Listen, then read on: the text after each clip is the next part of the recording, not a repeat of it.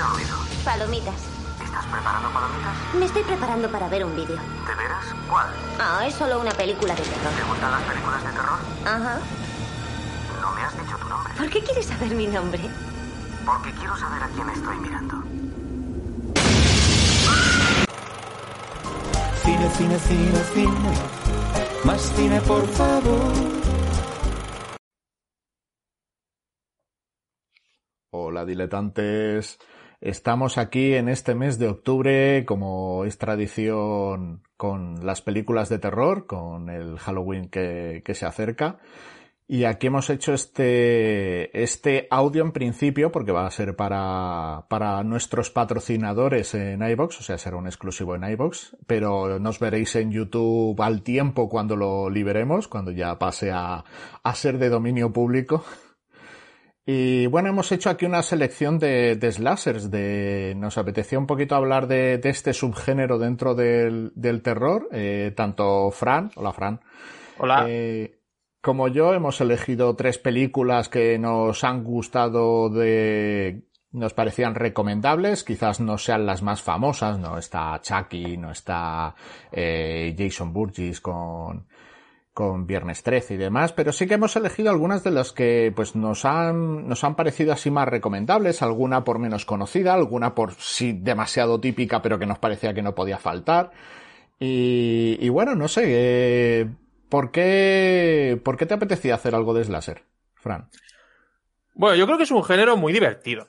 Yo creo que al, a cualquiera que naciera aproximadamente por los 80 eh, y sea de nuestra quinta, eh, creo que todos hemos nacido con, hemos crecido con, con estas películas. Eh, con este, no sé, esa, ese oscuro, ese, ese, ese yo oscuro que tenemos todos, ¿no? Que, que nos gusta ver este tipo de asesinos eh, psicópatas que, que intentan asesinar a grupos de chavaladas, ¿no? Que están ahí divirtiéndose o haciendo cositas que son cositas guarreridas, ¿vale? A veces.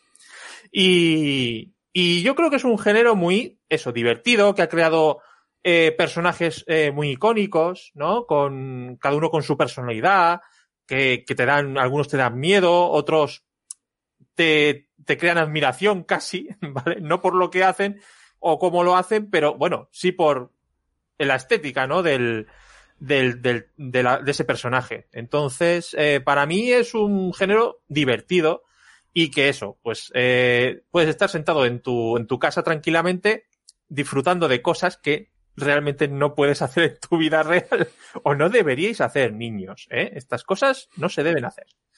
Así que pues un poco por, por esto, por esto creo que es interesante que, que hablemos de este gen, subgénero dentro del terror y que yo creo que no lo podemos pasar bien hablando de estas, de estas pelis. ¿Tú crees que todos tenemos dentro un, un ser maligno que quiere cargarse a chavaladas en, acampadas, no? Yo creo que sí, que todos eh, queremos eh, eh, estar un poquito, hacer cosas que no deberíamos, siempre se nos pasa por la cabeza, ¿no? Que es un poco eso, el, la, parte animal que tenemos todos de querer cargarte gente, ¿no? Es un poco ahí, no sé, la sangre, ¿no? La sangre a veces... Se junta nuestro señor mayor que se, que se indigna con esta juventud. qué, qué, mal que lo está haciendo con nuestro instinto asesino. Se junta ahí todo y se crea un Jason Burgess. Exacto, es que, bueno, hay que decir que muchos de estos, de estas historias vienen de que, pues, eh, esto, hay, es verdad que hay a veces, eh, hay los grupos de, de, de, chavales no hacen nada realmente a nadie, ¿no? no o sea, no tienen, culpa de nada. Pero sí que es verdad que hay otras historias donde quizás un poco se lo merecen, ¿vale? Voy a dejarlo ahí. En que hacen cositas, se, meten con gente que no se tienen que meter. Y luego crean fantasmas, cre crean monstruos que luego van y les persiguen. Atropellan a alguien sin querer, después se callan, eh, matan a alguien y lo tiran al lago. Sí, a veces es que se lo, se lo, se lo tienen merecido. Otras veces son... no, otras veces sí que es verdad que eso de que se vayan a acampar y se pongan a darse morreos, pues tampoco es como para asesinar a los pobres chavales, pero. No, pero, pero bueno, sí es. Es verdad que el sexo va muy implícito, ¿no? En, en este sí, tipo de. De Se historia. ha hablado muchas veces de que, de que hay un mensaje en muchas de estas películas bastante reaccionario en el tema de que quien tiene sexo acaba muriendo, como, en plan como son jóvenes, están teniendo sexo del ma- fuera del matrimonio, con lo cual se merecen la muerte. Yo no sé si esto eh, realmente ha sido, ha sido así, o sea, ha sido pensado así por el guionista, el director y demás, o simplemente en esta, en esta idea de fundir sexo y terror en la misma película, pues ha acabado todo uniéndose. Pero sí que existe esa teoría de que en algunos casos hay un mensaje aquí reaccionario de, de culpar o criminalizar el, el sexo y, y, y condenarlo con la muerte, ¿no? Algo así. Sí, ahora, ahora hablaremos de eh, algunas de las películas. Hemos, bueno, vamos a, comen- a recomendar tres películas cada uno, ¿eh? Y, bueno, de las que más nos han gustado. Normalmente hemos escogido dos que nos gustan mucho y una que creemos que es eh, top y que debe estar ahí, ¿vale? Que digamos que es una que recomendamos que sí que ya más o menos tenéis que conocer, ¿eh? Si no la conocéis, mal. Y lo que comentabas, yo creo que la sangre, eh, los eh, chavales jóvenes, un asesino eh, caracterizado de una forma curiosa, estrambótica, ¿no? Eh, que sale de, de, de- de lagos incluso, o de sitios extraños, o incluso de tus propios sueños también, puede aparecer por ahí. Pues, eh, o, o también incluso también hay temas de, eh, temas de familiares, ¿no? También va un poco con la familia a veces, que naces en la familia equivocada con unos padres rarunos y te conviertes en algo que, que no mola mucho. O, o tienes algún problema mental también, que puede ser. Pero bueno, hay mucho de eso. La sangre, el sexo, chavales que se comportan a la fiesta, que van a la fiesta y se encuentran con lo que no deben.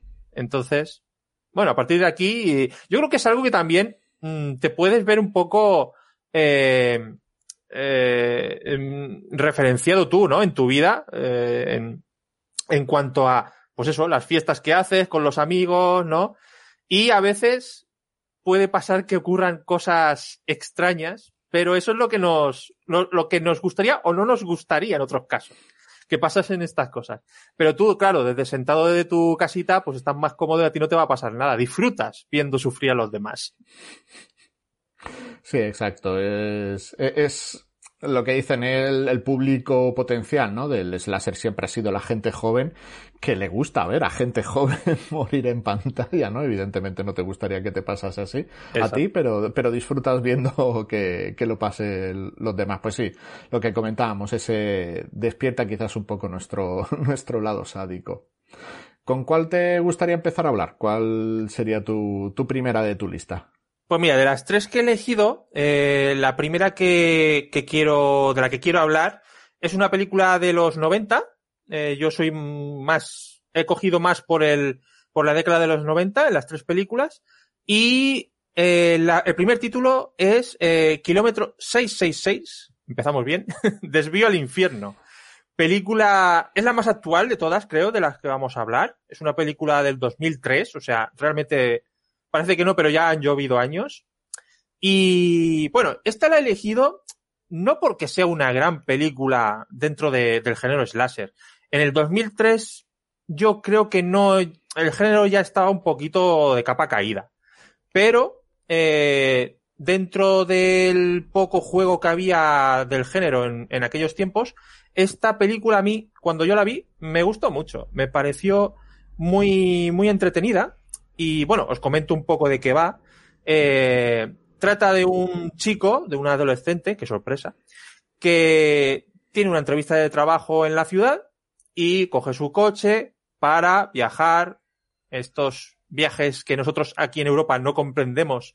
De repente una chavalada joven se, o una pareja o alguien solo se coge su coche y tiene que hacer 50.000 kilómetros en Estados Unidos a través de campos eh, vacíos de nada, solo una carretera y ya está. Y claro, es que ahí en medio te puedes encontrar gente que, que no deberías encontrarte. Entonces, en este caso, pues este chico va a una entrevista de trabajo y, pues, debido a un accidente en la carretera, tiene que desviarse. Se desvía por un caminito que va por un bosque y allí se encuentra pues a un grupito de, de excursionistas que eh, pues les ha pasado un poco que están allí medio perdidos también en el bosque y eh, tienen que tienen que encontrar la, salida de allí y se encuentran con un grupo de eh, eh, familiares muy extraños, ¿vale? Muy extraños que, lo, que precisamente lo que no quieren eh, es eh, encontrárselos nunca. Son, bueno, es una familia de caníbales, eh, directamente. ¿eh? Entonces, lo que más me ha gustado de esta película es precisamente, eh, bueno, ya se sabe que este tipo de historias al final son un poquito A, B y C. Es decir, eh, grupos de jóvenes que se encuentran aislados en un lugar, se encuentran, pues eso, con un, uno o varios eh, personajes eh, asesinos y tienen que esca- escapar y van muriendo uno a uno, ¿no? Es más o menos lo que suele ocurrir en estas películas. Bueno, pues en esas películas más o menos es lo mismo. Eh, pero a mí me resultó muy interesante, sobre todo los malos, los caníbales. A mí me gustó mucho la, la estética. Hay que decir que el maquillaje a veces eh, en estas películas es lo más artesanal que hay. Y yo creo que en esta película el maquillaje, la estética, el, el, cómo están eh, creados esa familia de caníbales, me gusta mucho. Me gusta mucho porque es- están como desfigurados, eh, apenas se pueden eh, eh, expresar con más que con rugidos y con ¿no? ahí con, con gruñidos, más que otra cosa. Y eso da miedo, eso da mal, mucho mal rollo. Además, cada uno con sus características, uno va con el hacha, otro va con el arco. Y a mí me, gustan esos personajes y, me gusta verlos perseguir a estos, a estos grupos de, gente eh, joven y, que no lo hemos dicho, atractiva. Eh, siempre son jóvenes atractivos, ¿eh? que son gente guapa. Eh, bueno, y la chica. Ahora tendremos que hablar de las chicas como están normalmente sexualizadas en estas películas. Eso hay que decirlo, que es así. Y en esta película contamos con dos protagonistas femeninas que son, eran en aquellos tiempos eh, bastante conocidas, sobre todo por series de televisión, que eran Elisa Dushku y Emmanuel Chikri, ellas dos, eh, chicas súper guapas en aquella, en aquella época. Por ejemplo, Elisa Dushku era la hija de Arnold Schwarzenegger en Mentiras Arriesgadas, por ejemplo, para que os, os hagáis una, una idea de ella. Y, y bueno, esto es eh, un poco lo más interesante de la peli, que eh, el, el pasar en un bosque, ¿no? En esa zona aislada, donde no tienes es- más escapatoria que intentar eh, escalar por zonas rocosas, por zona de valles, intentando escapar, ¿vale? Incluso teniendo que subirte a los árboles ahí para, para intentar que no te pillen esta, esta gente. Y las muertes, que en sí están bastante curiosas, eh, pues hacen una película muy entretenida para mí y muy disfrutable. Eh, además de, pues ya digo, que tiene unos monstruos, unos eh, personajes malvados que, que mola mucho. Además, hay parte de desmembramientos, hay, pues, estos, estos señores tienen que comer. Eh, hay que entenderlo. Entonces, eh, hay que dejarles un poco que, que corten un poco los filetes de carne de, la- de los adolescentes de las maneras que ellos quieran. Y si tú lo puedes disfrutar viéndola, pues mejor. Así que, pues, eh, también tengo que comentar el, el, que es interesante cómo los, los propios eh, malos eh, tienen allí eh, su colección de, de caravanas de excursionistas y demás, ¿vale? Eh, ahí están todo, todas las caravanas, todos los coches de los excurs- excursionistas ahí en un cementerio, ¿no?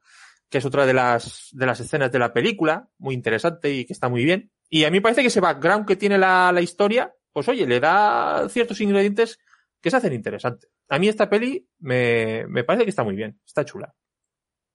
Por lo que comentas, porque esta no la he visto, es la única de las que vamos a hablar que no, no he llegado a ver. Eh, tiene un aire un poco a las colinas tienen ojos. ¿Tú crees que es- va un poco por ahí los tiros? Lo de esta gente ahí apartada de la civilización, que son caníbales, que parece incluso mutantes, ¿no? Pues sí, sí, seguramente va un poco en, en ese estilo de, de slasher. Eh, de, sobre todo por eso, porque es una familia, es una familia de, de caníbales, caníbales que viven allí en una granja pestosa, asquerosa, Y, y salen, y salen cuando ven un coche de, o una caravana de turistas, pues salen a cazar. que es lo que tienen que hacer para comer. Sí, Lo que esto más- desde la matanza de Texas, más o menos este tema yo creo que se ha convertido en un, en un clásico, ¿no? De vez en cuando aparece Sí. algún slasher con, con este tema, sí. Sí, sí, y además me, me resulta curioso estos, este tipo de, de familias eh, que están ahí perdidas en la civilización. eh, que nada, ahí ellos viven felices asesinando, pero claro, como están en un bosque allí frondoso de esos de Estados Unidos, que te pierdes en ellos, porque son tan grandes que allí la- ni los guardabosques ni la policía va, pues claro, ellos están a sus anchas. Hay demasiada extensión en Estados Unidos, así que esta gente es, es difícil localizar. Total, total. Pues yo he elegido una de 1992, Candyman. Aquí en España, Candyman, el dominio de la mente. Esto del dominio de la mente no sé exactamente muy bien. Esos, esos ¿Por qué? grandes títulos que ponen en español. Esta es de Bernard Rose, que hizo también el, el guion basado en una historia de Cliff Barker, el de Hellraiser. Eh, la historia es una historia corta llamada Lo Prohibido. Y bueno, yo supongo que ahora también con el tema de que en, en breve, ¿no? Eh, bueno, según están las cosas no sabemos exactamente cuándo llegará, pero hay un remake de, de Candyman que, que ya, han- ya han salido algún tráiler, incluso el, bueno, el primer tráiler en sí es como una especie de, de cortometraje, ¿no? Ha sido bastante curioso. Y, bueno, pues para quien no lo conozca, la historia va de dos chicas universitarias están preparando su tesis sobre leyendas urbanas. De hecho, esta, no sé si hay alguna película antes de esta tratando el tema de las leyendas urbanas, que luego sí que se convirtió en los 90, de hecho esta es del 92. Varias películas de los 90 me suena ya que empezaron a tratar el tema de las leyendas urbanas están estudiando este tema y se encuentran con la leyenda de Candyman, un ser al que diciendo su nombre cinco veces frente a un espejo te aparece y te destripa. ¿Por qué lo llamarías? ¿Por qué no? Cinco veces, no lo- ¿sabes? Cinco, cinco veces, no tres ni cuatro, no, cinco. Para que, para que estés seguro de que le estás llamando porque A él. quieres, que no es una equivocación. Entonces, bueno, ¿quién no le llamaría cinco veces frente a un espejo, hombre? Sabes que va a empezar la fiesta, así que venga, adelante. Pues estas chicas eh, acaban dando con un con unos asesinatos que han ocurrido realmente, comprueban en la, en la hemeroteca que ha habido unos asesinatos supuestamente vinculados, supuestamente hechos por, por Candyman, evidentemente ellas no lo creen, creen, pues todo esto es parte de esta leyenda urbana, y es en una, en un parque, una, una zona de urbanización de, bueno, urbanización entre comillas, pues esto es un, es un gueto que es de gente muy pobre, es de, de raza negra principalmente, algún latino, pero principalmente raza negra. De hecho hay mucha crítica con el tema del racismo y, y los guetos en, en, Estados Unidos en, en, esta película. No es que se centre muchísimo y acabe siendo algo social, una película social, pero sí que hay este tema, de hecho el, el origen, eh, viendo luego yo ya lo que es la película, veremos que el origen de Candyman también está muy relacionado con todo este tema. Y, y, bueno, encuentran pruebas que les hacen sospechar que a lo mejor esto de Candyman no es tan leyenda urbana como, como ellas creían. Eh, empiezan a ver que, que hay unas cuantas personas por allí, por esta zona, que han visto asesinatos y que no se ha descubierto quién es el asesino. Empiezan ahí a sospechar hasta que, bueno, empiezan a pasar cosas, cosas rarunas. Eh, bueno, lo dejo aquí para quien no lo haya visto, para no, para no hacer spoilers. Eh, igual que, que, lo que decía que está basado en un, en un relato de, de Cliff Barker, pues tiene alguna relación con Hellraiser, eh, de que este ser no está realmente en nuestro mundo ni en el otro, o sea, es como una llamada para que atraviese de otro mundo a este, sí que tiene ahí unas vinculaciones, incluso le vemos que tiene que el tema de, del dolor le, le, apasiona, incluso considera que el dolor es un, es un placer y demás. También un poco unido a cómo esta persona falleció en su día, vemos que a lo mejor se le ha podido trastocar un poquito la cabeza con estos temas. Yo también le veo un poco vinculada con Elm Street, ¿no? Porque parece como que, como como esa aura, esa aura de sueño, ¿no? De que cuando le ves y otros no le ven, la persona que, que está, que está metida en ese momento, en, en, ese proceso de tener una relación con Candyman, sí que le ve, o sea, esa persona que le ha llamado por circunstancias se ha puesto en contacto con él, sí que le ve y el resto no. Eso también un poco me, me recuerda a, a pesadilla en, en el Street. Es una película que se llevó algunos premios y que es verdad que son premios de festivales específicos de, de terror y de, y de fantástico. Pero en mi opinión, Virginia Madsen, que a muchos le os sonará por Entre Copas, donde ganó el Globo de Oro y estuvo nominada al Oscar, que estaba, estaba fantástica en, en Entre Copas. Y Tony Todd, que es el, el que es Candyman, es el, el actor que, que le da, que le da vida, me parecen que es de lo mejor en actuaciones, es de lo mejor de la película, le dan, tienen, ella resulta muy creíble como esta persona que está afectada por todo este proceso y él también como este ser icónico, ¿no? Que se ha convertido ya en, porque esta película tuvo sus secuelas, ahora va a haber un remake, o sea, se ha convertido ya en, en un icono del, del terror. Este ser con su garfio, su gabardina y, y, las abejas, ¿no? Que siempre le, le, van rodeando, incluso están dentro, dentro de él. Pues me parece una película muy, muy recomendable y muy, muy disfrutable por, por ese lado que se, que se desmarca del resto de los slashers. Sí que es verdad que tiene un arma blanca, que algunas de sus víctimas jóvenes, no, no necesariamente ni únicamente son jóvenes, pero sí que tiene el elemento del arma blanca, que es el garfio y demás.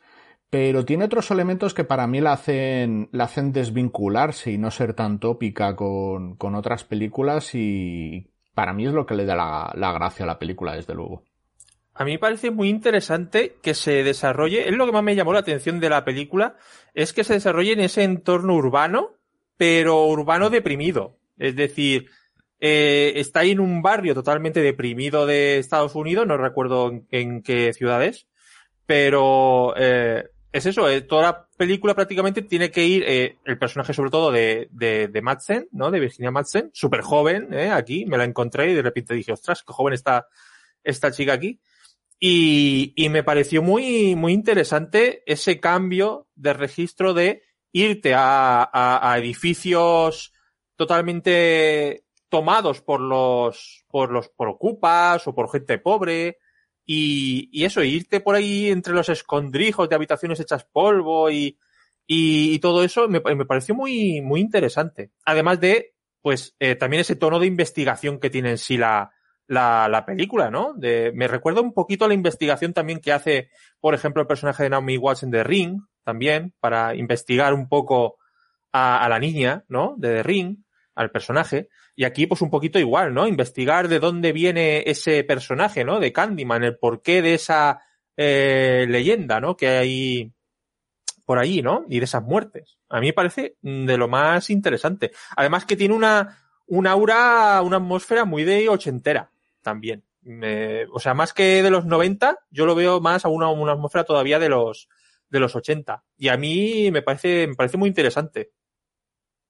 Sí, pese a ser del 92, el, yo le veo mucho esa, esa estética y también, o sea, aparte de por, por el, por lo que es la historia en sí, esa vinculación que decía con Hellraiser o Pesadilla en el Mestrillo, creo que también incluso esa estética, ¿no? El, el, todo lo que es la, la parte, pero bueno, es verdad que es el 92, los 90 todavía yo creo que no habían entrado tan de lleno y estéticamente sí que estaba, todavía coleaba un poco la, la estética ochentera, los cardados y demás. Sí. Y, y, un poco nos, los personajes femeninos y tal, sí que nos recuerdan un poco, incluso ellos con sus trajes y un poco la, la, esa estética del, del yuppie ochentero, ¿no? Sí, el, el colea todavía en la película el peinado de las protagonistas, ¿no? Que era el típico peinadito de ricitos con, no sé, ahí con el cardado ahí puesto. No había, ahí no había pelos lisos era muy, y largos, era muy, muy raro ver, ¿eh? Muy raro, sí. Estaba viendo esta, está ambientada en Chicago, en, en, una zona, en un gueto afroamericano de, de, Chicago, pero bueno, que realmente podría ser cualquier gueto, yo creo que de cual, un afroamericano de cualquier gran ciudad, pues eh, muy empobrecido, dominado por las drogas, las bandas y demás, que es lo que decía que había mucha crítica. Y luego también ese enlace con lo que es la guerra civil norteamericana y cómo todavía los esclavos pues eran eran tratados de, de aquella manera, ¿no? En, en, aquella época, todo ese enlace que hace con, con ese pasado reciente de, de Estados Unidos, me, me, gusta lo que, lo que comentaba, que al desvincularse un poco de, de lo que es lo normal, ¿no? Lo, lo tópico en, en los slasher, pues me hace, hace que me, que me gusta. Desde luego, viendo que ha tenido tantas, por lo menos en mi círculo sí que he conocido muchas personas que no conocían esta película y tal, pero bueno, viendo que ha tenido tantas secuelas y que hay un remake, pues dentro de lo que es la gente que le gusta estos géneros ha tenido su éxito, eso está claro. Por lo menos en, Videoclub yo recuerdo que en los 90 era una película que, que se movía bastante por, por los videoclubs, ¿no? Sí, bueno, de, de, hecho creo que de las seis películas que vamos a hablar es que todas, todas tienen eh, secuelas. Entonces, y además no una, varias. Entonces, eh, está claro que son películas de éxito, eh, de cierto éxito en taquilla. Entonces, además estamos hablando de un género que tampoco necesita de grandes presupuestos, con lo cual, eh, en el momento en que tiene un poquito de éxito, pues ya ganas dinero con él. ¿Cuál era tu, tu siguiente elección?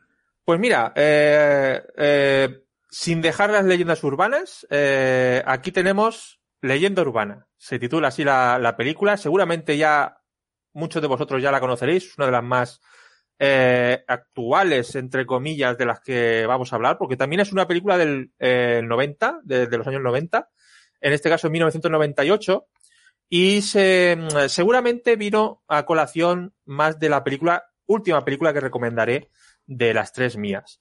Eh, estamos ante una película que habla, pues, como su título indica, de leyendas urbanas, y nos vamos a una universidad americana eh, donde eh, tenemos pues al grupito de, de, protagonistas jóvenes y guapos eh, de, de, la universidad, donde hay un profesor, la película comienza con un profesor que está hablando de, está dando una clase de folclore, digámoslo así, y habla de las leyendas urbanas, ¿no? De todas esas leyendas que se cuentan de, bueno, eh, ahora podemos comentar algunas de ellas que son muy interesantes.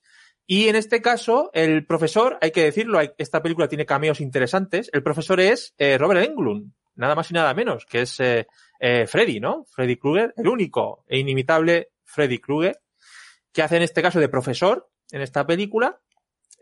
Y la historia viene de una masacre que hubo antaño en esta universidad, Vaya por Dios, lo que pasa en las universidades americanas. Mm, una masacre en el Stanley Hall, que era una residencia universitaria antigua, allí en el campus, donde un profesor de parapsicología asesinó a seis de sus estudiantes. Y claro, pues esa leyenda está ahí como que no ha ocurrido, no ha ocurrido, pero todo el mundo por dentro dice que sí. Y siempre, pues cuando viene, ya sabes, el aniversario de estas cosas, pues hay algún asesino que decide que hay que revivir todas estas cosas y, que vuelva a haber muertes. Entonces, esta película a mí realmente, es verdad que es otra de las películas, igual que Kilómetro 666, que no está muy reconocida y no tiene grandes críticas, pero a mí me resulta, la he vuelto a revisionar, ¿eh? para hablar de, en este, en este especial, y es que me sigue pareciendo una película de las más entretenidas del slasher. Me parece una película tiene un ritmazo, eh, tiene algunos nombres muy interesantes. Hay que decir que hay protagonistas, por ejemplo, como Jared Leto. Está aquí Jared Leto de joven. O sea, tenéis que verle. Eh, que es un, pues, un periodista de ahí del campus que le gusta hablar de todas estas sucesos que están ocurriendo. Empiezan a haber muertes, ¿eh? Y lo curioso de estas muertes es que, claro, el asesino se basa en una leyenda urbana recrea una, una leyenda urbana para matar a sus víctimas. Con lo cual, pues para mí es un punto interesante, porque ya de por sí me interesa este tipo de cosas, al que os interese este tipo de, de historias, ¿no? Tipo cuarto milenio, pues yo creo que esta, esta película puede interesar. Eh, y os puede hacer pasar un rato muy, muy divertido. Eh, además, por aquí está Tara Reid, por ejemplo, que es la, la chica esta de American, eh, de American Pie, ¿eh? de la comedia. Eh, y luego también hace un pequeño cameo Brad Dourif, que es eh, lengua de serpiente en, en El Señor de los Anillos, por ejemplo, ¿eh? para que los, lo situéis un poquito. Eh, luego también como protagonista, pues la chica, otra chica guapa, que es Alic- Alicia Witt, también, y Rebecca Gayher. Eh, adolescentes majos todos ellos, y que, bueno, pues forman el grupo de gente que eh, va a ir, eh, sobre todo el, personaje de Alicia Witt, que es eh, más o menos la protagonista real de la película, la que va a ir sufriendo a su alrededor las muertes de gente cercana, digamos. Y ya digo, lo más curioso de la película es eso, que vemos diferentes formas de asesinatos eh, y algunas de ellas, ¿vale? Pues por ejemplo, podemos hablar, ¿quién no conoce, por ejemplo, la, la leyenda urbana de la chica de la curva, aunque en esta no ocurre en esta película, pero bueno, yo supongo que es la más reconocida de todas, ¿no? Eh, luego hay otras, por ejemplo, la de la típica del, del de que estás de juerga por ahí con gente, ¿no? Y de repente eh, se, todo se pone en negro, te desmayas o lo que sea y te despiertas en una bañera lleno todo de sangre y de repente te das la vuelta y te das cuenta que te falta un riñón. Uno de esas leyendas urbanas que te dejan un poco ahí con de mal rollo, vamos.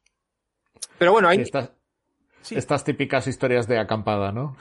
total, totalmente. No sé si tú tienes algunas por ahí que, que te digas, ostras, estas leyendas Ahora no recuerdo, pero sí que es verdad que en los 90 esto circuló un montón. Yo recuerdo en el Mucho. instituto de los 90 el tema de lo de la chica de la curva, lo del cepillo de dientes en un viaje, que bueno, esa es muy, como para contarla aquí es, es muy escabrosa.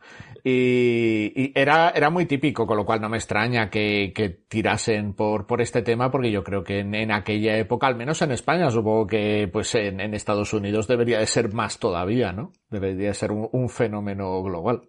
Sí, ¿quién no, quién no ha tenido eh, miedo a mezclar petacetas con Pepsi? ¿Eh? Porque ahí eso hace, hace reacción y te mueres. El estómago te explota. Te, te explota todo por dentro.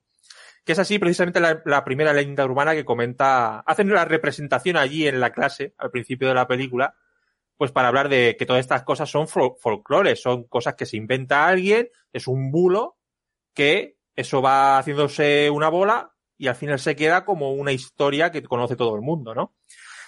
Podríamos hablar como, ya como algo más de salseo, ¿no? De, de- de la famosa leyenda urbana que hay en España, por si alguien nos, nos escucha fuera de, de aquí, de el famoso, la famosa leyenda urbana de Ricky, Mar- de Ricky Martin y la mermelada en el programa de, de la tele de sorpresa sorpresa, ¿no? Esa, ese, ese momento en que decía la gente que vio en ese programa, pues eso, es, es ese programa de sorpresas, ¿no? De, de que van famosos a, a, a darle sorpresas a, a gente que son sus fans, ¿no? Entonces, eh, estaba esta leyenda urbana que se hizo una bola increíble en España y, y al final todo el mundo decía que incluso la había visto, que conocía a alguien que, que le había pasado eso, ¿eh? Entonces, yo creo que todo ese folclore y todo esa, ese misterio que hay detrás de las leyendas urbanas, eh, como digo, es algo que, que a la gente le mola, le mola escuchar y le mola, le mola ver. Y en esta película eh, creo que están muy bien representadas, están cogidas algunas muy, muy bestias, ¿vale? Incluso algunas con perros, que a los que tengáis perros igual no os guste, pero también, también las hay. O bueno, la típica de que vas conduciendo en coche, ¿no? El asesino de, de que hay detrás del coche y tal, eh, y te, te asesina ahí en, con, con el hacha con la, o, con el arma blanca eh, de turno. Y bueno, hay un poquito, un poquito de todo, ¿no? Conocemos también la de la llamada esta cuando haces de canguro, ¿no? Estás haciendo de la chica que hace de canguro en una casa y está sola y los niños están arriba, ¿no? Durmiendo. Y empiezan a recibir llamadas, ¿no? Hay películas también de este tipo, ¿eh? Eh, y eso, hay un asesino que está en la casa. Dice, la llamada proviene de la casa. Es que, o incluso algunas que son muy interesantes también, como la de esta, la, la que más me llamó la atención, para no hacer muchos spoilers, ¿vale? Para contar alguna más, es eh, la de esta donde eh, en, un, en, en unas compañeras de, de habitación, ¿vale? Pues en un colegio mayor o en una universidad, pues eh, una de ellas está teniendo sexo con el, con quien sea, con otras del sexo. Eh, y la compañera eh, no puede encender las luces porque están, están haciendo sus cositas. Entonces se va a su cama con sus cascos a escuchar música para no escuchar lo que están haciendo. Ahí en, en la oscuridad hay gritos, hay gritos, hay jadeos, ¿no? Y tú dices, están ahí a tope en el sexo. Y nada, se va a dormir y al día siguiente se encuentra que no, no era, no era lo que parecía, en realidad era un asesinato, ¿eh? un vil asesinato y se encuentra con toda la sangre y esa frase que hay en la leyenda urbana que estoy comentando, esa de no te alegrarás de no haber, no te alegras de no haber encendido la luz, ahí pintada en la pared, bien, bien en grande. Bueno, pues en, en general, si os gusta este, este tipo de, de temas, para mí es una película súper entretenida y súper disfrutable y con un montón de personajes y actores eh, que ahora son famosos la, la mayoría y algunos son estrellas. Yo aquí tengo que, que reconocer que el, eh, el terror en general, no solo el slasher, el terror de los 90 no es, no es el que más me gusta y a mí leyenda urbana eh, no me terminó de, de convencer demasiado. Mm. Pero bueno, sí que es verdad que hace mucho tiempo que, que no la veo. La vi, la vi yo creo que en su día, la vi yo creo, incluso yo creo que, que de videoclub, porque entonces cuando salió esta película todavía quedaba algún videoclub por ahí. Pero sí que fue de esta ola, yo creo que a raíz de, de Scream, que en los 90 salieron muchas películas de, pues eso, se como que se recuperó, ¿no? Después de a lo mejor unos años en que se, se producía menos, hubo, hubo esta recuperación de, del género. Pero no sé si porque me pilló ya un poco mayor o tal, pero Es a mí, no me ter- a mí no me terminó de convencer de, demasiado, pero bueno, es, es cuestión de gusto. Sí que es verdad que Leyenda Urbana tiene, tiene saga, ¿no? Hay, hay, ¿cuántas Sí, hay? sí. de? Sí, sí, hay creo que tres. eh, creo que tiene una trilogía, me parece, o, o alguna más.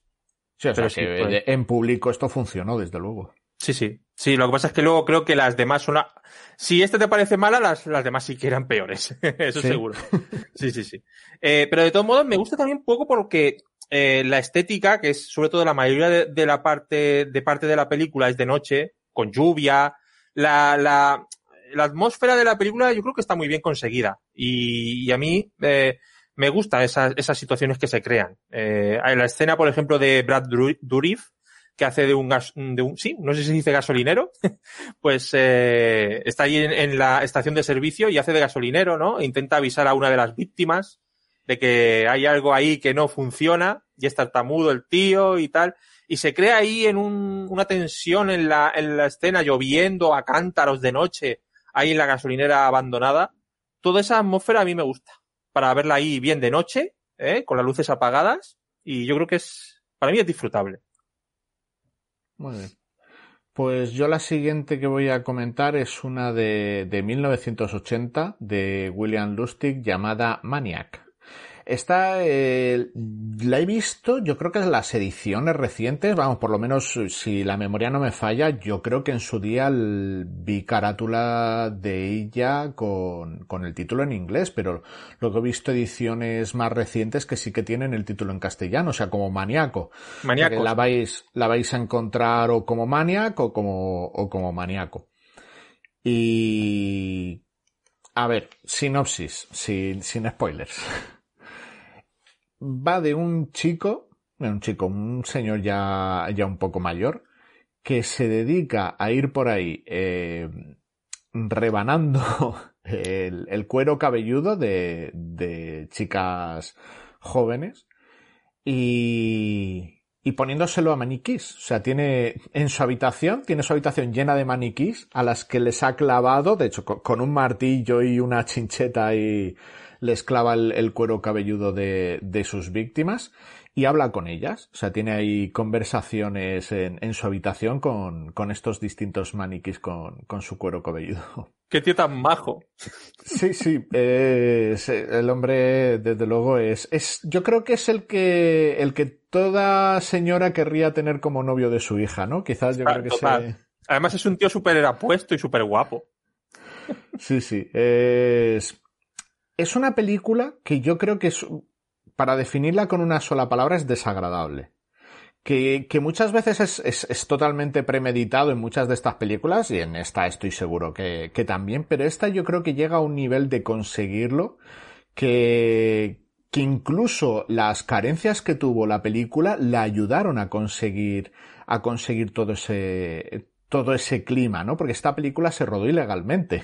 Esta película no tenía ningún permiso y todas las escenas que tienen en la calle eh, tenían que hacerlas con cámara al hombro y yéndose a sitios apartados de Nueva York para que no les viera la policía, sitios que sabía, digo, por aquí no va a pasar mucha gente, por aquí no va a venir la policía, con lo cual eran sitios dejados, sitios sucios, se ve en la, en la película que están en, en barrios un poco dejadillos, ¿no? Y yo creo que todo este clima de, de, este Nueva York sucio, zonas vacías, de noche principalmente, para evitar a, la gente, acrecenta, ¿no? Todo este clima de, de sordidez y demás, ¿no? Eh, también los escasos medios hacen que, por ejemplo, la sangre sea muy típica de lo que era en eh, películas como La Hammer o, El Giallo italiano, que es, es, esta sangre que se ve evidente, evidente que no es sangre, ¿no? Que está hecha, parece más un batido, un zumo de, de algo, de algunos frutos rojos. Porque no, lo último que parece es, es, sangre, pero como necesitaban muchas cantidades para hacer, para hacer algunas escenas, pues ¿qué hacían? Barato. Pues aquí, metemos aquí esto que es baratillo y tal. Y se nota, y, y, se nota que lo, lo intentan aprovechar todo lo que pueden. sí, sí, sí. Aún así, eh, tiene efectos bastante, bastante conseguidos y yo creo que porque buena parte de lo que, del dinero que debería tener la película se lo gastaron en, en maquillajes. De hecho, el, el, el, maquillador es Tom Savini, que es conocidísimo por sus, por sus maquillajes de zombie en la saga de George Romero, bueno, y en, en montones de películas, ¿no? Este hombre es famosísimo por sus prótesis y sus, y sus maquillajes. De hecho, interpreta uno de, uno de los personajes de, de la película y yo creo que es la escena que, que probablemente se gastaron más dinero en efectos, en efectos especiales porque eso es una escena cargada de, de látex y sangre. Y, y le veo, le veo vinculada esta película en parte con Psicosis y en parte también con la de Henry, Retrato de un asesino, por ser una película que enfoca al, al criminal, lo enfoca más en primera persona, ¿no? El, el protagonista, de hecho, es, es él, como en, como la de Henry y Retrato de un asesino, incluso en Psicosis. Ya con la película avanzada, ¿no? Que cuando empiezas la película de Psicosis parece que el protagonista no es él, pero luego al final sí, ¿no? Hace ese cambio ahí de, y, y, una película que también tuvo mucha polémica en, en el estreno, eh, por algunas asociaciones feministas la acusaron de, de centrarse demasiado en la, en la, violencia, en las mujeres, y sí que es verdad que es, tiene escenas muy, muy gore esta, y muy... Be sí. esta, esta película es imposible de hacer hoy en día. No, no, no creo que se pudiera hacer. De hecho, también tiene escenas con prostitutas, tiene... Eso, lo que decía, es, es desagradable, tiene esa sordidez premeditado desde luego porque yo creo que hace intenta hacer que este tipo te sea más desagradable pero también por otro lado te intenta hacer como un poco explicar por qué este por qué esta persona es así no qué es lo que le ha pasado en su pasado pues como por ejemplo en psicosis que es yo creo que es, es su referencia eh, esa infancia y esa madre, la relación con esa madre y cómo le ha llevado todo esto a ser, a ser una persona perturbada, ¿no? Una persona que, que es, es, un asesino en serie que, que disfruta matando a... Bueno, incluso bueno, te diría que no disfruta, y eso es una de las, de las mejores cosas de, de Joe Spinell como actor, porque te hace, te hace ver que no lo está pasando nada bien. Es una persona que está, está sufriendo por lo es, que. Eh, por está lo que atormentado. Está sí. atormentado.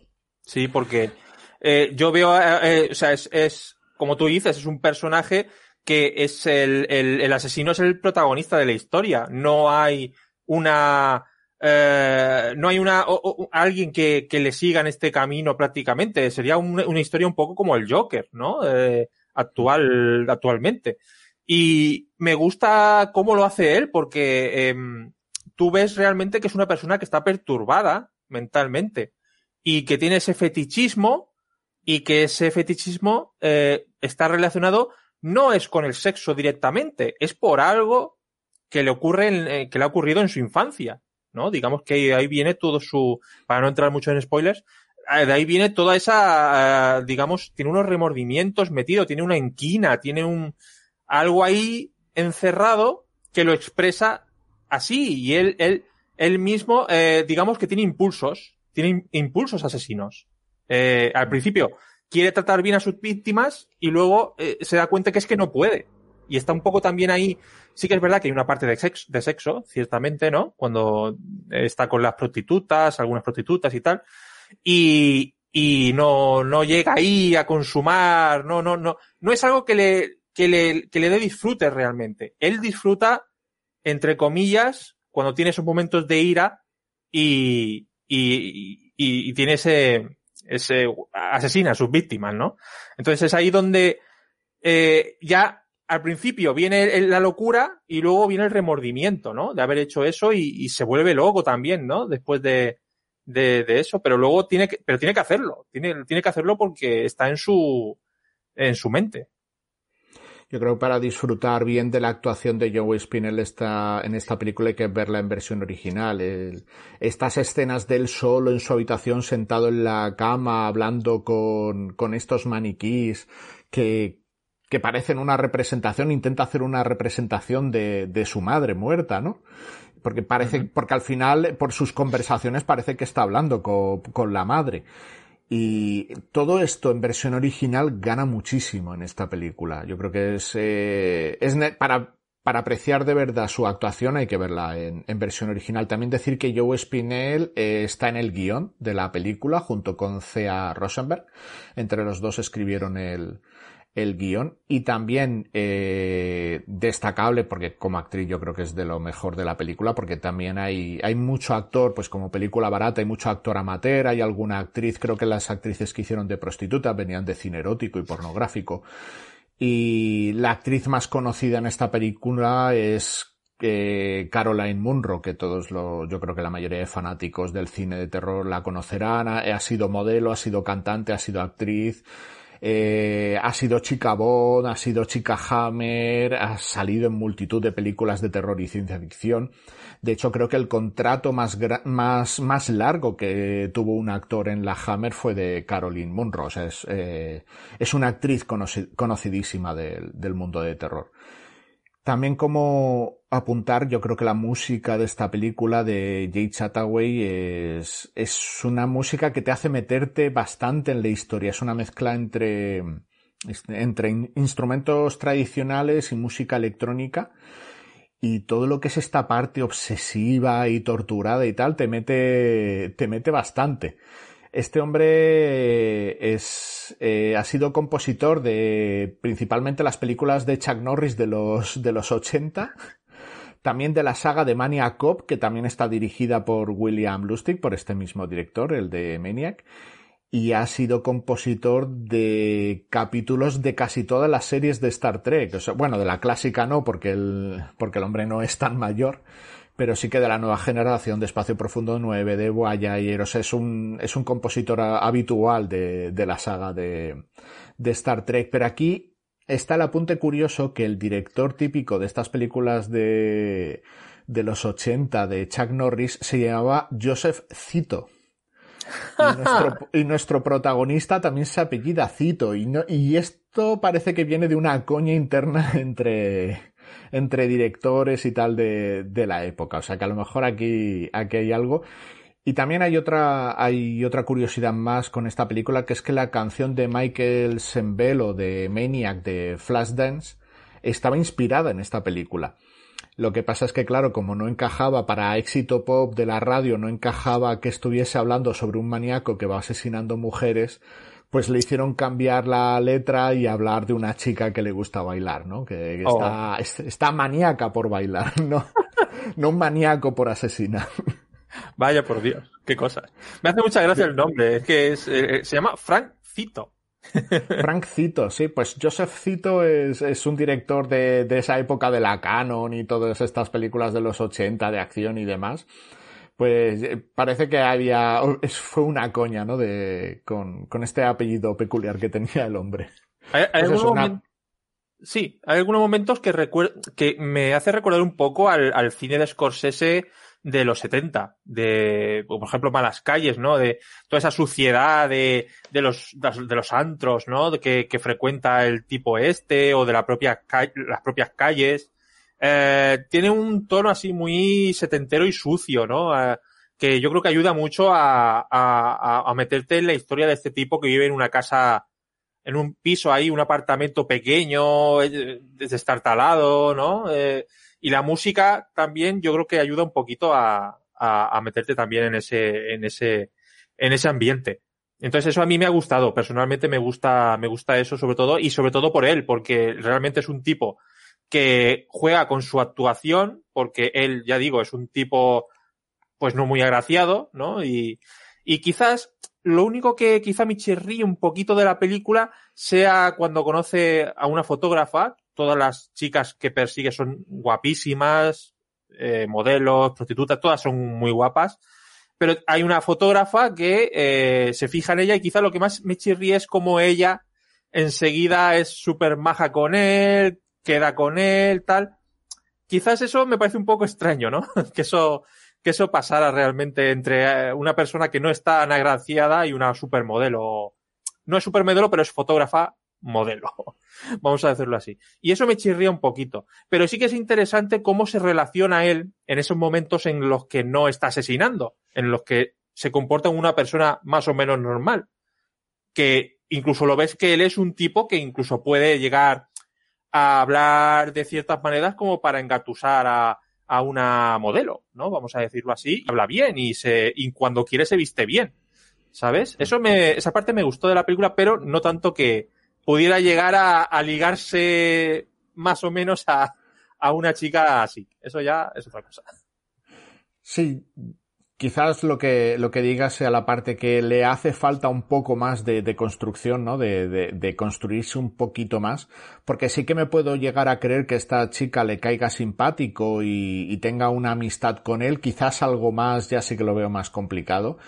Pero sí que incluso para el hecho de, de empezar a tener una amistad con él y, y quedar con él y demás, incluso para Y- eso creo que me hace falta un poco más, alguna escena más de la película para hacerlo creíble, sí. Y, dejarle entrar tranquilamente en su casa o en su trabajo. o- Exacto, es que no le conoce, por eso sí que ahí me hace falta alguna escena más para ganarse esa, esa confianza. Sí, quizás sea el, el punto negativo, pero como decía, me parece muy recomendable, quizás no, no tan conocida como, como otras películas de, de terror de, de los 80. Tuvo su remake en 2012 que, que por lo que he oído, no le he llegado, no me he atrevido a verla, pero por lo que he oído me, me parece que es bastante prescindible. Tú sí que la habías visto, ¿no? El remake. Sí, con el Wood. Eh, en este caso tenemos el Wood. Y sí que te digo que, que, que no, que Elijah Wood es un chavalín, primero que es muy joven y que eh, el chico feo no es. Eh, entonces, a mí me cuesta. Me, me, creo, me creo mucho más a Francito que a Elijah Sí. Wood en, en este papel. Eh, bueno, yo la recuerdo muy vagamente y eso que la vi hace no hace mucho tiempo, quizás el año pasado o hace dos años. Y ya te digo, cuando no recuerdas mucho ya de una película que has visto hace poco, mm, eso es que no te deja mucho pozo. Pero bueno, mala señal. Sí, pues eso. Concluyendo, yo creo que si te gusta la gente que le gusten los guialos italianos de los 70 o como decías tú, las películas de, de Brian De Palma de esa época, yo creo que tiene, tiene muchos puntos para que esta película les guste y eso, me parece que es muy reivindicable y una, una joya de la serie B de, de los 80 a rescatar, desde luego. ¿Cuál era tu siguiente elección? Bueno, pues creo que nos metemos en, en dos grandes títulos para, para terminar esta, esta recomendación. Eh, más que recomendarlas para que las veáis, bueno, quizá haya gente joven que sí que tenga que, que verlas, porque no está empezando a ver cine y, y no la haya visto aún. Pero bueno, para los que ya tienen unos años, pues creo que es para esto, esta parte ya es para disfrutar de, de estos dos títulos. Y el primero es eh, un poco la, el resurgimiento del slasher en los 90. Esta película resucitó un poquito este subgénero eh, a principios de los 90 y es Scream. Es eh, la famosa película de, Wes Craven del año 1996 y que eh, creo que lo más interesante que tiene es esa parodia que hace del todo ese cine anterior de terror de años atrás, ¿no? De los 70, 80. Esa, ese fue un poco el, el, el, la idea clave que hizo funcionar esta, esta película.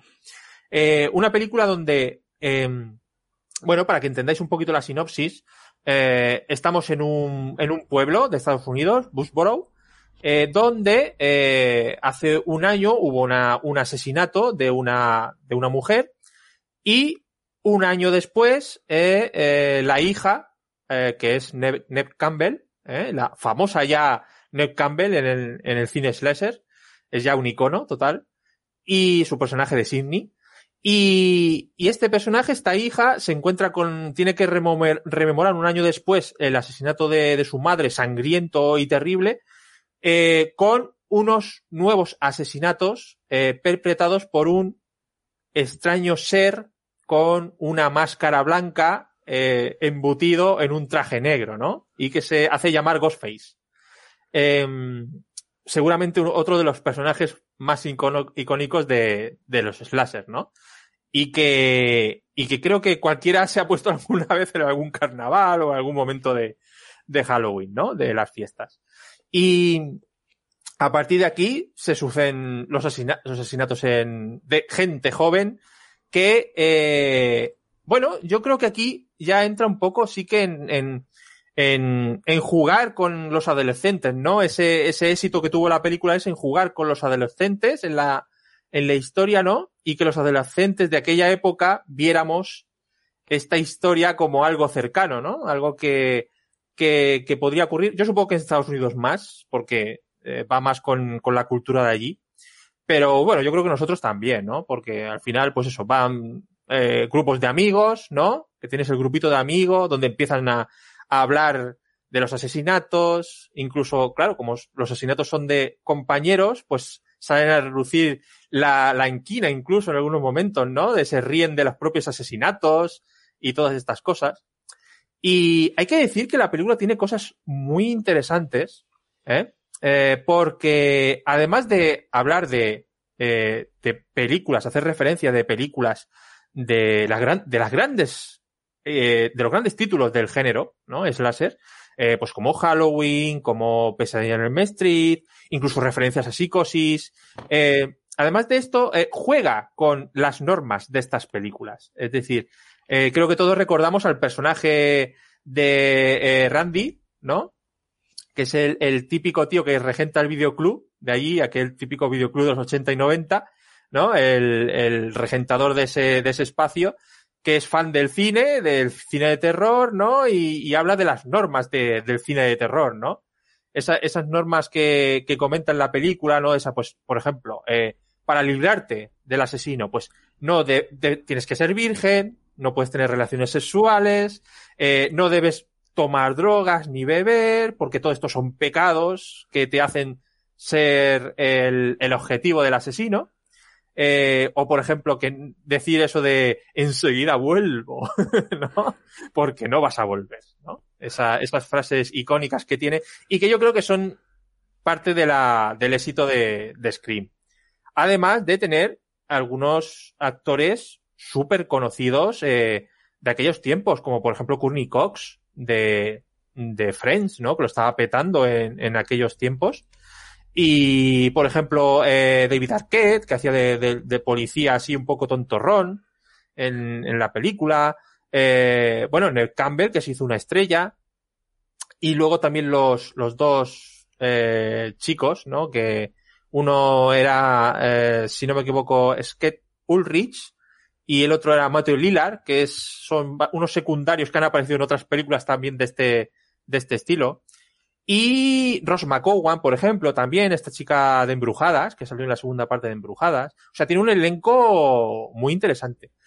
Aunque quizás el título, el más, o sea, el, el, nombre más reconocido sea el de Drew Barrymore. Eh, y seguramente tenga la escena más icónica de la película que, que curiosamente sucede al principio, que es su asesinato, ¿vale? Eh, claro, estamos sin spoilers. Si alguien no lo ha visto, pues no deberíamos contar estas cositas. Pero es verdad que hay una, eh, toda esa parte que no vamos a decir más, eh, es una referencia clara a psicosis. ¿eh? A quien haya visto psicosis verá esa referencia de lo que ocurre con ciertos prota- protagonistas en la, en la película. Y es, es interesante contarlo porque realmente dentro de esa historia eh, hay una intrahistoria con el director, con Wes Craven, y es que eh, Wes Craven eh, quería de protagonista a Drew Barrymore, a Drew Barrymore como Sidney al principio de la película.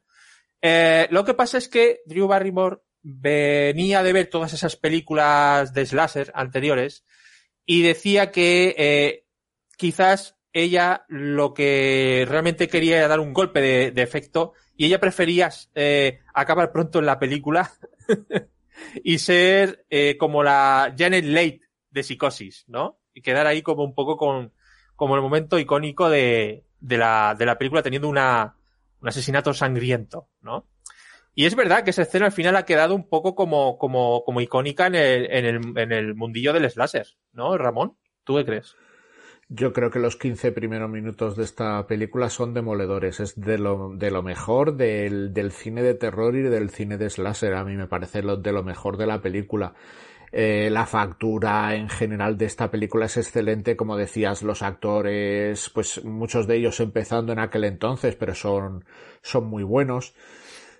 Luego ya sí que es verdad que a partir de la primera parte de la película para mí se empieza a desinflar. Me pasa un poco como lo que decía antes con en general con el cine de terror de los de los 90, pero todo lo que es el arranque la primera parte a nivel técnico, nivel de actores y tal, me parece me parece una gran peli. Eh, se ha convertido en un icono pop, desde luego. Ghostface, eh, vamos, sigue habiendo, si vas a cualquier tienda que tenga merchandising y tal, te encuentras la máscara, incluso el disfraz completo, como por lo menos aquí en Alicante, en alguna tienda que tenemos más especializada en estas cosas o en el cine y tal, casi siempre tienen cosas de, de Ghostface. O sea, esto se ha convertido como la máscara de Jason o como las, las cuchillas de, de, ay, Freddy. de Freddy. De Freddy. Pues es, se ha convertido en un, en, algo mítico, en un, en un icono, desde luego, sí. ¿Y no te parece eh, curioso este personaje no solo por la máscara, sino porque además es un personaje al que le puedes pegar? O sea, al que realmente te, o sea, realmente, normalmente cuando ves a Freddy Krueger, cuando ves a, a Jason, cuando ves a estos super asesinos, realmente tú, tú lo que haces es escapar de ellos, no, no puedes hacer mucho más. Sin embargo, eh, Ghostface es ese personaje del que le puedes dar hostias para escapar de él. ¿No?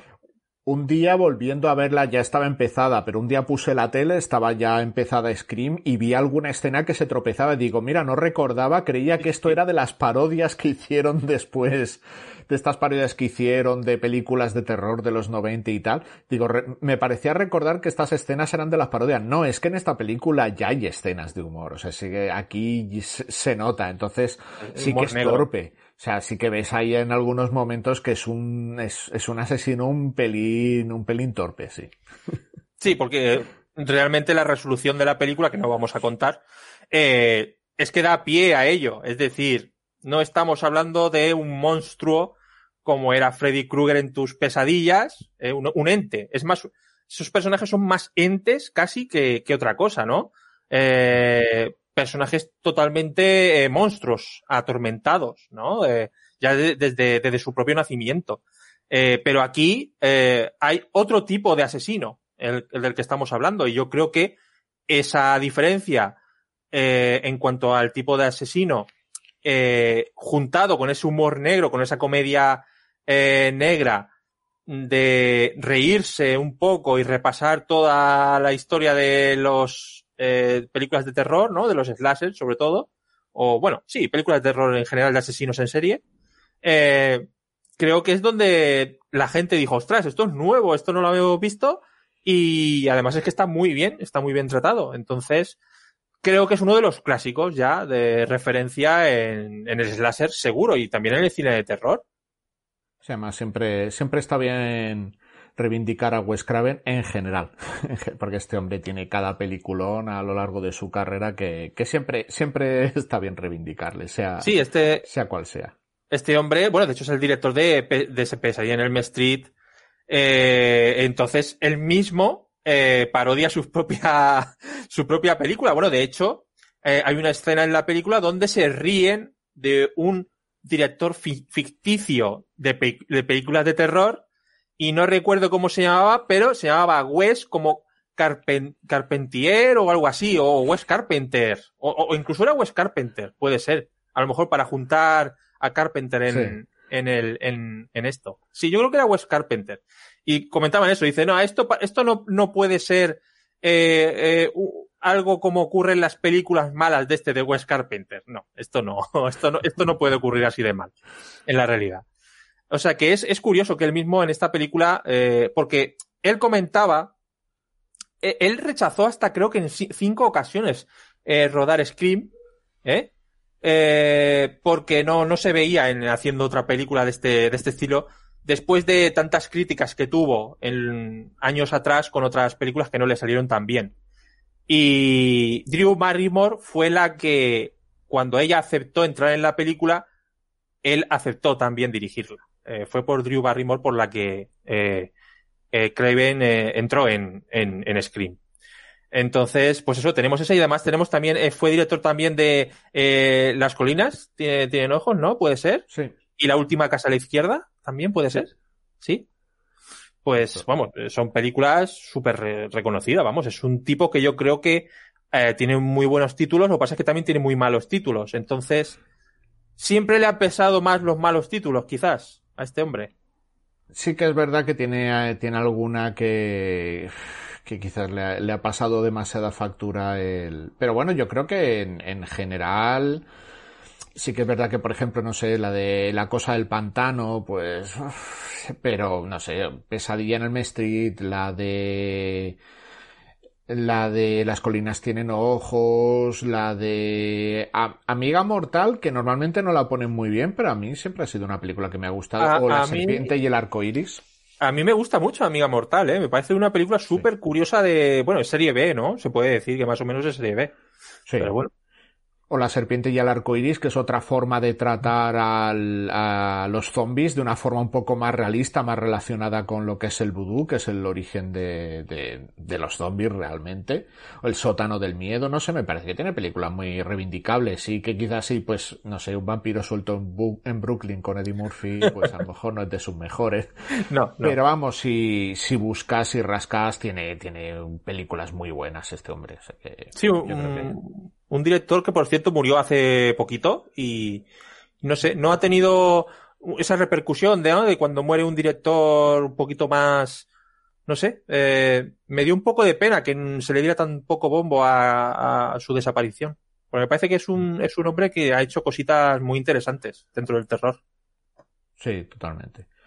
Y para terminar con el tema de esta película, también me, me gustaría resaltar lo que es la, la banda sonora de Marco Beltrami, porque yo creo que consigue meter en música algo que, que es una de las señas de identidad de la película, igual que la película es muy referencial y habla mucho de otras películas de terror, yo creo que Marco Beltrami en lo que es la música también consigue hacerlo. Mete muchas cosas muy típicas de, del cine, de la música del cine, de las bandas sonoras del cine de terror, pero llevándoselo un poco a su terreno, incluso también metiéndole ese toque de humor, que, que eso me parece súper complicado de hacer en música, ¿no? Cómo, cómo meter eh, humor en, dentro de la música cuando no hay voces, no hay nadie que cante ni te cuente una historia, simplemente con lo que es la música. Y yo creo que consigue esa combinación, ¿no? De referencia, terror y un poco de, de lo que es el humor.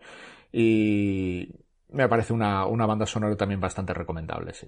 Sí, es, este compositor es curioso porque eh, en los 90, vamos, trabajó a tope este hombre. Eh, si veis la mayoría de películas de los 90, hay muchas de acción eh, y de, de sí, de acción, de acción y terror, también en alguna parte. Eh, tiene, está este hombre metido en, en ellas. Y aún sigue trabajando, eh, aún sigue haciendo cositas. Tan activo, ¿no? Hmm. Bueno, pues ya terminamos, ¿no? Ya solamente toca mi, mi última película, que como, como decía antes Fran, con Scream no os voy a descubrir nada, aunque todavía quedará gente que no, que no la haya visto, incluso solamente haya visto el remake de hace unos años. Así que si no la habéis visto, no, no sé a qué tarda, no sé qué, a qué estáis esperando. Habéis tenido desde 1974 para ver La Matanza de Texas, de, de Top Hooper.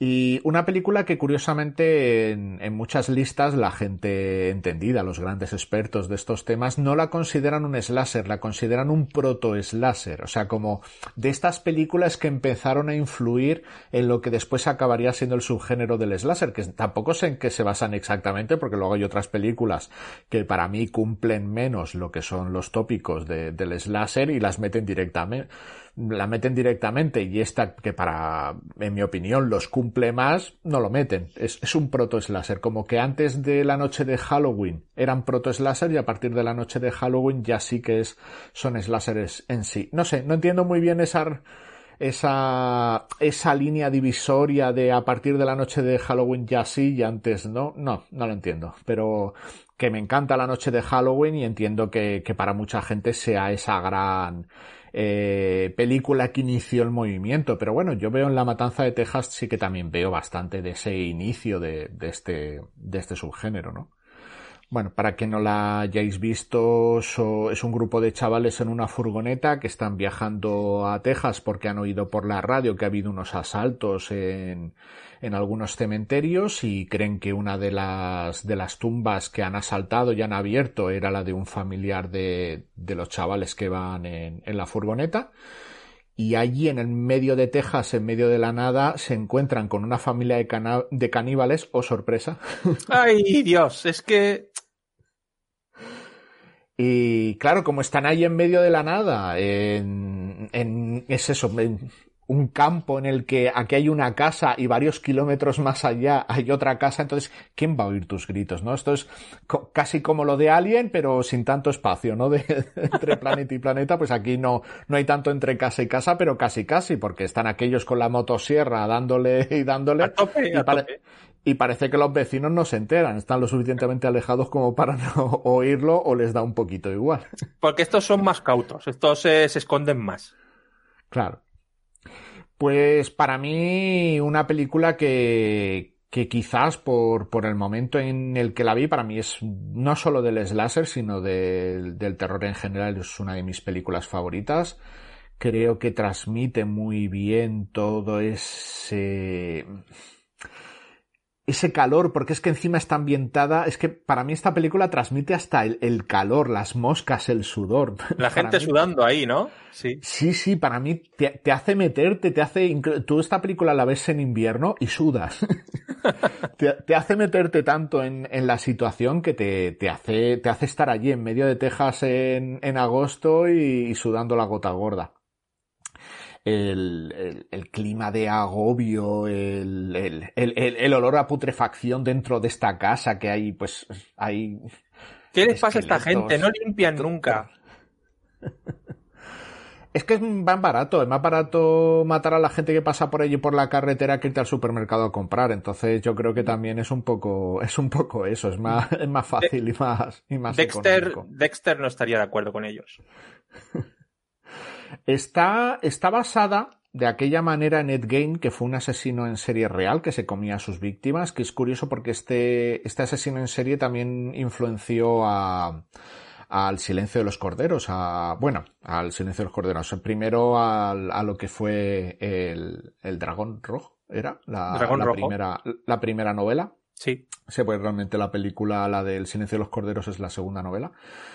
Pero claro, el, en, en El silencio de los corderos, El dragón rojo y demás, Aníbal Lecter es una persona muy inteligente, mientras que Ed Gein realmente era un paleto de la América profunda, no demasiado inteligente, lo que pasa es que por determinados errores de la justicia tardaron bastante en encontrarle. O sea, realmente lo que es el personaje, diríamos que se parece un poco más al Leatherface eh, que a Aníbal Lecter, ¿no? En Aníbal Lecter como que lo hicieron más, lo estilizaron, ¿no? Lo hicieron Sí. más inteligente y demás. Pero, pero aquí le dio esa vuelta, ese, el tema de que fuera con la, con la cara, con la careta tapada de, de cuero y demás, que ya sería ese inicio a lo que, a lo que comentábamos antes de Halloween y demás, de ir con esas máscaras que hacen que sean, que ya no sean seres humanos, ¿no? Que sean como entidades del mal.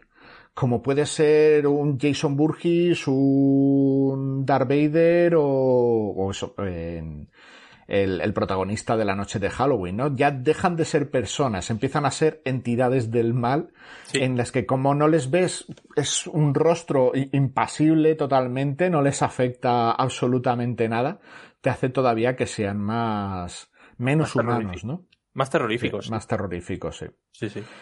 Eh, costó 140 mil dólares, recaudó más de 30 millones, aunque luego Halloween sí que es verdad que la, la superó. Halloween llegó a conseguir más de 47 millones, si no recuerdo mal. ¡Secuela ya!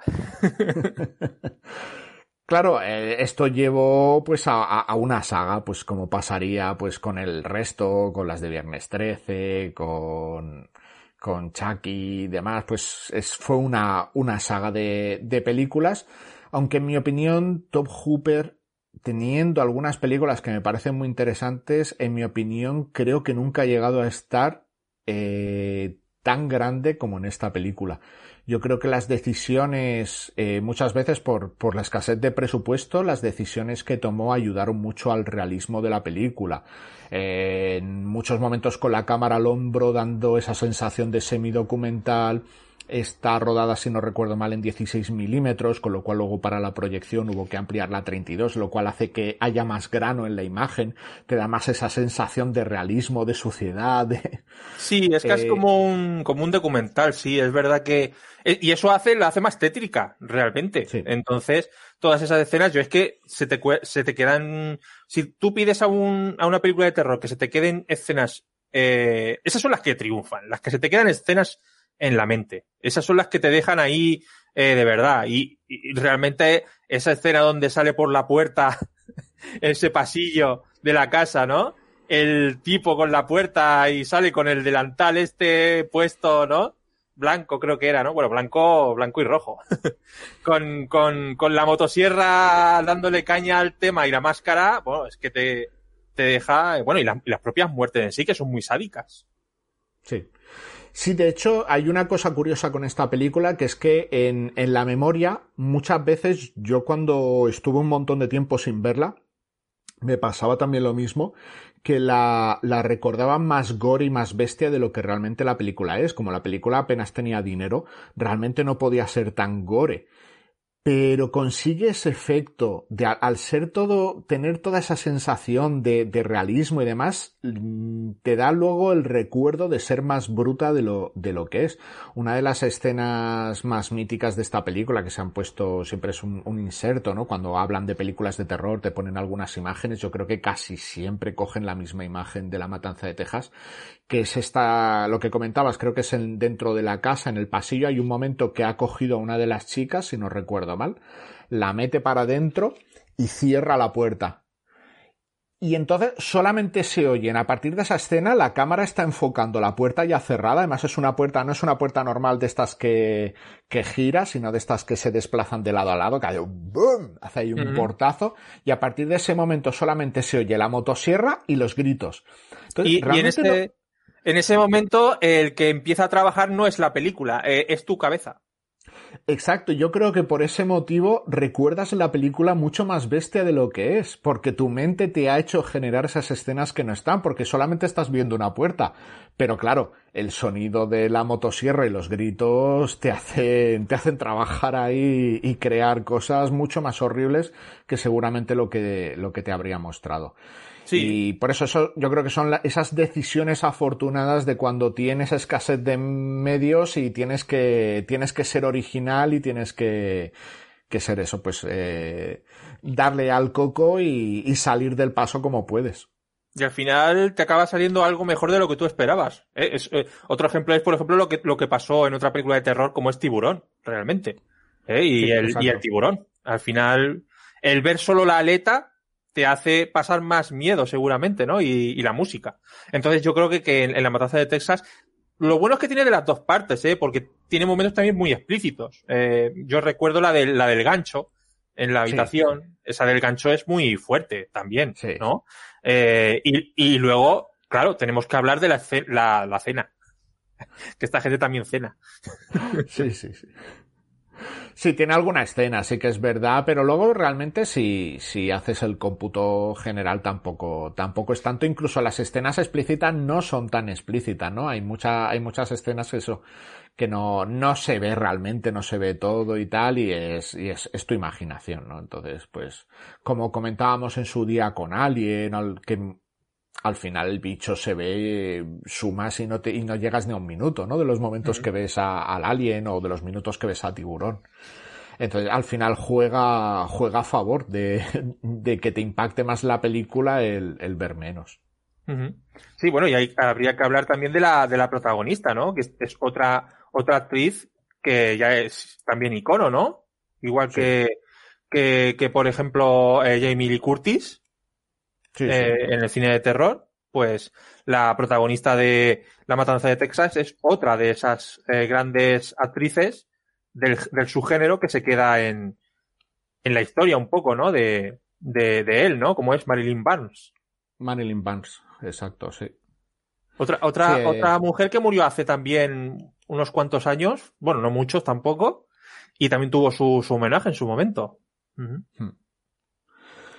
Sí, pues al final, pues como comentaba, se ha convertido en, en un icono, en, durante muchos años una película de culto también, eh, bueno, aunque fue un éxito, pero por lo menos cuando yo era crío, yo creo que era una película que en nuestro entorno se, se era algo como que nos nos dejaban, muchas veces nuestros padres ni la habían visto, pero claro, veían el título y decían, no, no, no la, no la podéis ver. Entonces, hasta que pudo alguien de nuestro grupo, por lo menos, alquilarla, yo me acuerdo que en la, el tema de conversaciones de qué irá esta película, porque no la Hombre, habíamos pero- visto. Pero hombre, eso hay que decir que esto, es- esto va, es un documental sobre la matanza del cerdo, y ya está. Arreglado. Así que, pues eso, para mí una de las, de las películas que inició esto del, del slasher y de la más reivindicable, seguramente habréis visto el remake, que de, de hecho este es de los pocos remakes que se, ha hecho- se han hecho de clásicos de- del terror que, que a mí me gustó, me parece muy, muy recomendable también. Sí que es verdad que las, las continuaciones a mí por lo menos no me gustan demasiado. El- sus secuelas, pero el remake sí, el remake desde luego me, me parece muy recomendable. Bueno, pues ya está, ya, ya hemos hablado de las películas slasher que queríamos recomendar o que queríamos reivindicar. Y bueno, si quieres decir algo más para, para terminar. Nada, que me lo pasa muy bien aquí recordando todas estas, estas películas. Te lo pasas igual de bien hablando de ellas que viéndolas. Es que es, es, es un subgénero súper súper divertido y súper entretenido. Y ya digo, lo mejor de todo es eh, ser fan de todas estas, estos, eh, esta gentecilla que hace cosas y que, y que bueno, puedes disfrutarlas sin, tener que ser el protagonista de, de sus fechorías y de sus sangrientos asesinatos. Así que, pues, muy disfrutable y, esperemos que si alguien ve alguna de las, de las películas o incluso alguno, alguna gente joven que no ha visto ni siquiera Scream ni La Matanza de Texas, las descubre ahora por el podcast y, y demás, pues oye, eh, que nos diga qué tal, qué tal le ha parecido y, y si ha sido buena la recomendación o no. Claro, ya nos comentaréis cuáles, cuáles os gustaría recomendar a vosotros, quizás alguna serie B, alguna menos conocida y que os parezca. Hay varias italianas también de- dentro de esto, como La Matanza de Texas, ¿no? De, dentro de este proto slasher, de estas películas que, que influenciaron a todo lo que llegó después en, en Estados Unidos, como Bahía de Sangre de Mario Bava y tal que bueno, si, si conocéis algunas más de este tipo que, que empezaron este movimiento, pues también no lo, no lo podéis poner y, y ya nos decís que, qué peli, cuáles son vuestras favoritas dentro del subgénero. Sí, incluso si, si sabéis de alguna peli más sobre leyendas urbanas, eso ahí se me ha quedado ahí como, a ver si hay alguna antes de Candyman. A ver si conocéis alguna. Es el subgénero del subgénero. Sí, El- sí. Estamos ya bajando, de la a- leyenda urbana dentro de slasher, sí. vamos bajando capas, sí. Bueno, pues nada, nos oímos dentro de, de poco, que seguiremos con, con el terror para, para celebrar este octubre sangriento. Muy bien. Sangrientas noches a todos. Adiós. Hasta la próxima. Stop! Stop!